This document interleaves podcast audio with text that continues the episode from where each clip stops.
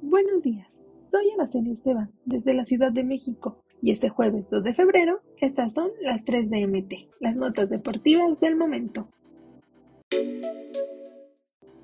Han pasado ya dos meses desde que la selección mexicana consumó uno de los peores fracasos en los últimos 20 años al quedar eliminado de la fase de grupos del Mundial de Qatar 2022. Así que la Federación Mexicana de Fútbol desea que esto no vuelva a ocurrir, por lo que se están tomando el tiempo necesario para elegir al nuevo entrenador del tricolor. En entrevista con Medio Tiempo, John de Luisa, presidente de la federación, contó que el comité creado con cinco dueños de los clubes de la Liga MX, junto a Rodrigo Ares de Parga, director ejecutivo de selecciones nacionales, Jaime Ordiales, director deportivo de la selección, y la presidencia del organismo, no se pueden permitir un error en la elección del estratega. La idea de la Federación Mexicana es que en dos semanas ya tengan al elegido, el cual saldrá de las candidaturas de Miguel Herrera o Guillermo Almada, técnicos que ya entregaron su proyecto y que ya fueron entrevistados por Ares de Parga, Ordiales y el comité.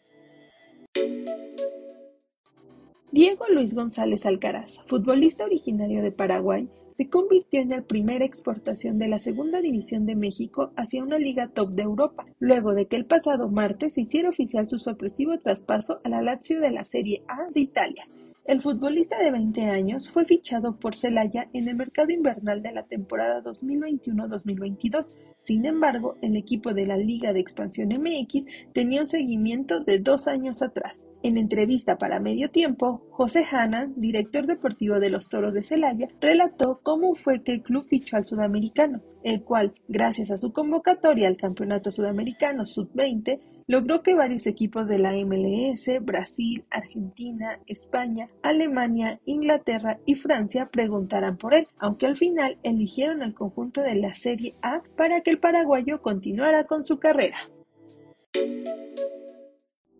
Los Pumas pueden dormir tranquilos tras sumar siete puntos en cuatro jornadas, y gran parte de que los felinos del Pedregal hayan conseguido esas unidades se lo deben al portero Sebastián Sosa, quien es líder en atajadas en la Liga MX, donde los universitarios marchan entre los primeros ocho equipos de la tabla general. De acuerdo a las estadísticas de Opta, Sosa es el portero con mejor desempeño bajo los tres postes en el inicio de clausura 2023 con 25 atajadas logradas en los partidos frente a Juárez, Santos, León y Tijuana, que en conjunto dispararon 67 veces al marco de los Pumas. El arquero uruguayo se ha convertido en el bastión de la defensa de Pumas, que por momentos titubea mucho y permite a los rivales lanzar disparos que ponen a prueba los reflejos de Sosa, que tiene una efectividad de 37.3%. En la lista de porteros con más atajadas de clausura 2023 están Sosa, Ricardo Gutiérrez de Mazatlán, Carlos Acevedo de Santos Laguna y Óscar Jiménez del América. Estas fueron las 3 de MT. No olvides suscribirte para recibir la información deportiva más relevante del momento. Esta y todas las noticias las puedes encontrar en mediotiempo.com y en todas sus redes sociales.